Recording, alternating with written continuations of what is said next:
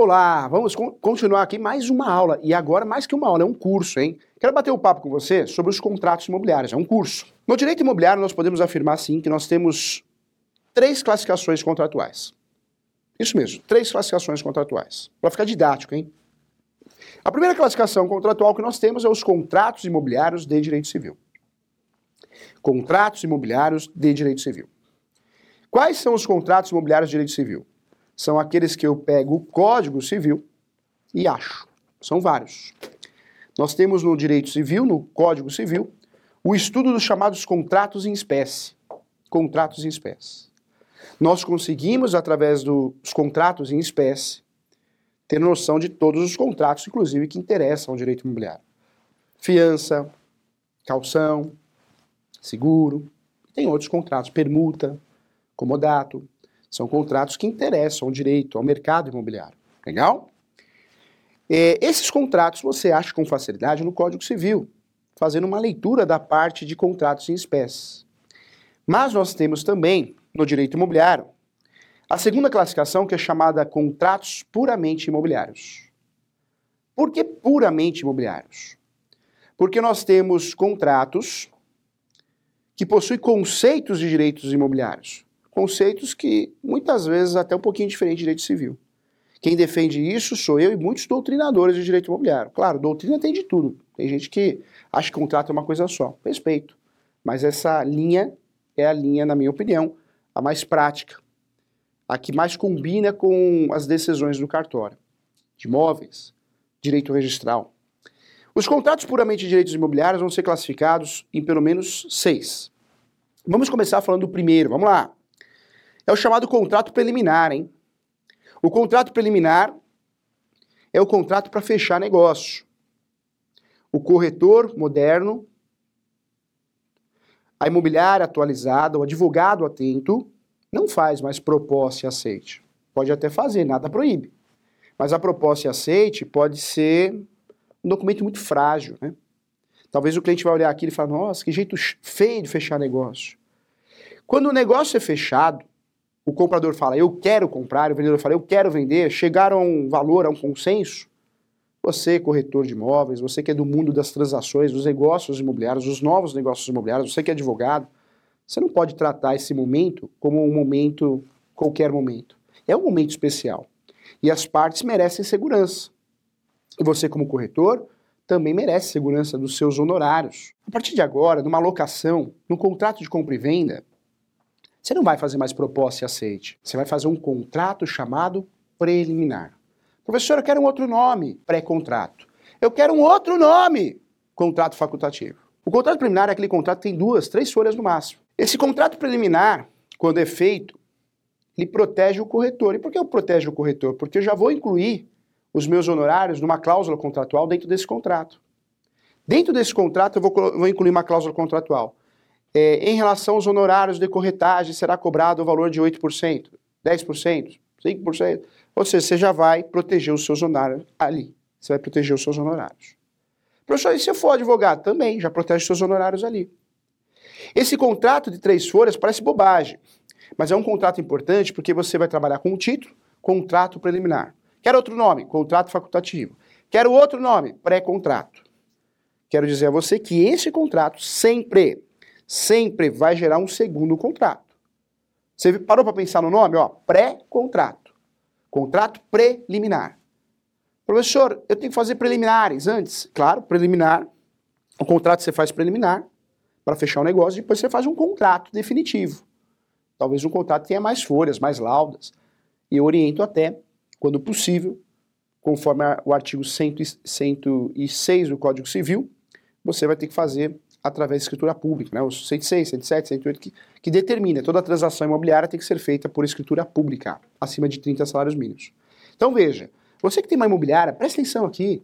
Você que é construtor, você que é corretor de imóvel, você que é advogado, esse contratinho, se você é da área, tem que estar na, seu, na sua área de trabalho. Fechou o negócio, você já manda para o seu cliente. Ele, o comprador e vendedor vai assinar esse contrato. Nesse contrato vai ter título, contrato preliminar, qualificação das partes, comprador, vendedor, compradores, vendedores. Vai aparecer também o objeto. Aí eu pergunto para você, qual que é o objeto? Vai, responde para mim. Se não responder, eu vou cantar a música do Gugu para você. Uma, uma, uma, e, uma, uma, uma, e, lararará. Lembra a banheira do Gugu? É, Você não é dessa época, né? Tem que responder, vamos lá, responde para mim. Qual que é o objeto desse contrato? A compra e venda. Meu Deus. A compra e venda, não é a compra e venda? Claro que é. Então o objeto desse contrato é a compra e venda. E você, o que você vai fazer? Você vai pegar a matrícula do imóvel e vai transcrever. Você vai pegar a matrícula do imóvel, a transcrição do imóvel, pum, e joga lá dentro. Porque esse contrato ele ganha força. Né? Você é, realmente vai colocar endereço completo, com CEP, número de contribuinte, número de matrícula, mas também a descrição na matrícula. Isso faz a diferença para a verbação em cartório. Professor, depois do objeto, forma, forma de pagamento. Isso, forma de pagamento. Valor e forma de pagamento. É 300 mil? Qual que é a forma de pagamento? Depois do objeto, do valor e da forma de pagamento, sim, das obrigações. Quem pagará a escritura pública? Que dia que nós vamos no cartório para assinar a escritura pública? Tá? Então, é importante isso. É, além das obrigações, o ideal é que nesse contrato tenha aí os honorários do corretor para te proteger, ou honorários do advogado, para proteger você que é advogado está assistindo.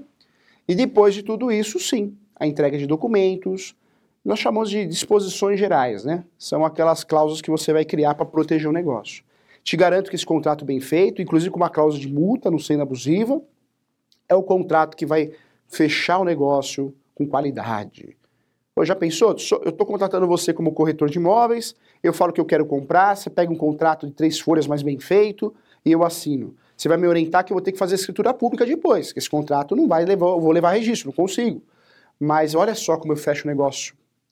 Olha só como fica interessante, né? O fechamento desse negócio. O que eu não posso fazer é pegar aquele papelzinho de proposta e aceite, ou não tem proposta e aceite, ah, é no cheque mesmo. Cuidado. A transação imobiliária tem que ser tratada com carinho, ela tem que ser feita por etapas. Ela fica mais segura assim.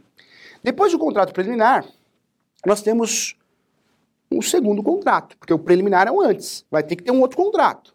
Normalmente é o contrato definitivo de escritura pública para respeitar o Código Civil, que esclarece que acima de 30 salários mínimos nós temos que fazer o contrato por escritura pública, acima de 30 salários mínimos.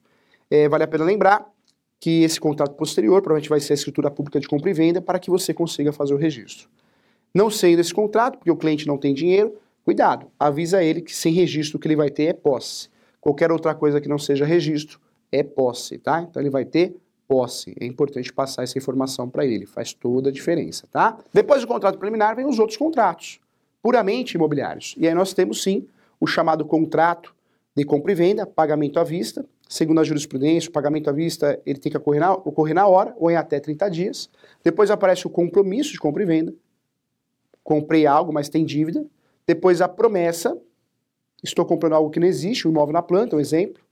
Depois aparece a cessão de direitos possessórios posse, contrato de cessão de direitos possessórios. Depois aparece sim o contrato de cessão de direitos hereditários. E agora, recentemente, foi criado por alguns tabeliões o chamado contrato de direitos e obrigações. Também é um contrato, é uma escritura pública, tá? Não vai substituir a posse, não, hein? São contratos importantes nós vamos tratar de um por um nas nossas aulas. Então você que não é inscrito aqui na TV Cresce, se inscreva e acompanhe nossas aulas, tá bom? Muito importante. Falamos aqui então do contrato é, de direito civil aplicado ao imobiliário. Falamos da segunda classificação, os contratos puramente imobiliários. E a terceira classificação que eu dou no meu livro, sim, é o contrato de locação, que é um contrato imobiliário, mas merece nossa atenção, né? Uma atenção especial, porque nós temos leis próprias. O contrato de locação tem que ter requisitos, é, segundo a Lei 8.245 de 91, alterada pela Lei 12.112.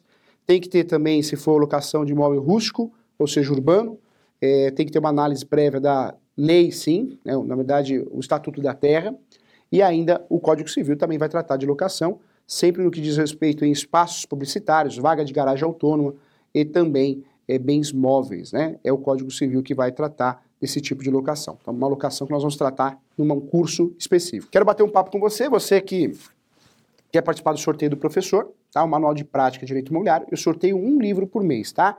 é, porque agora está acabando. A segunda edição eu vou receber a tiragem e vou voltar a sortear dois.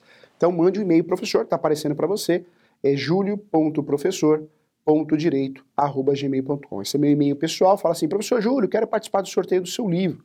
E aí eu vou te cadastrar nesse sorteio na última semana do mês, tá? Tchau, um abraço, até a próxima aula.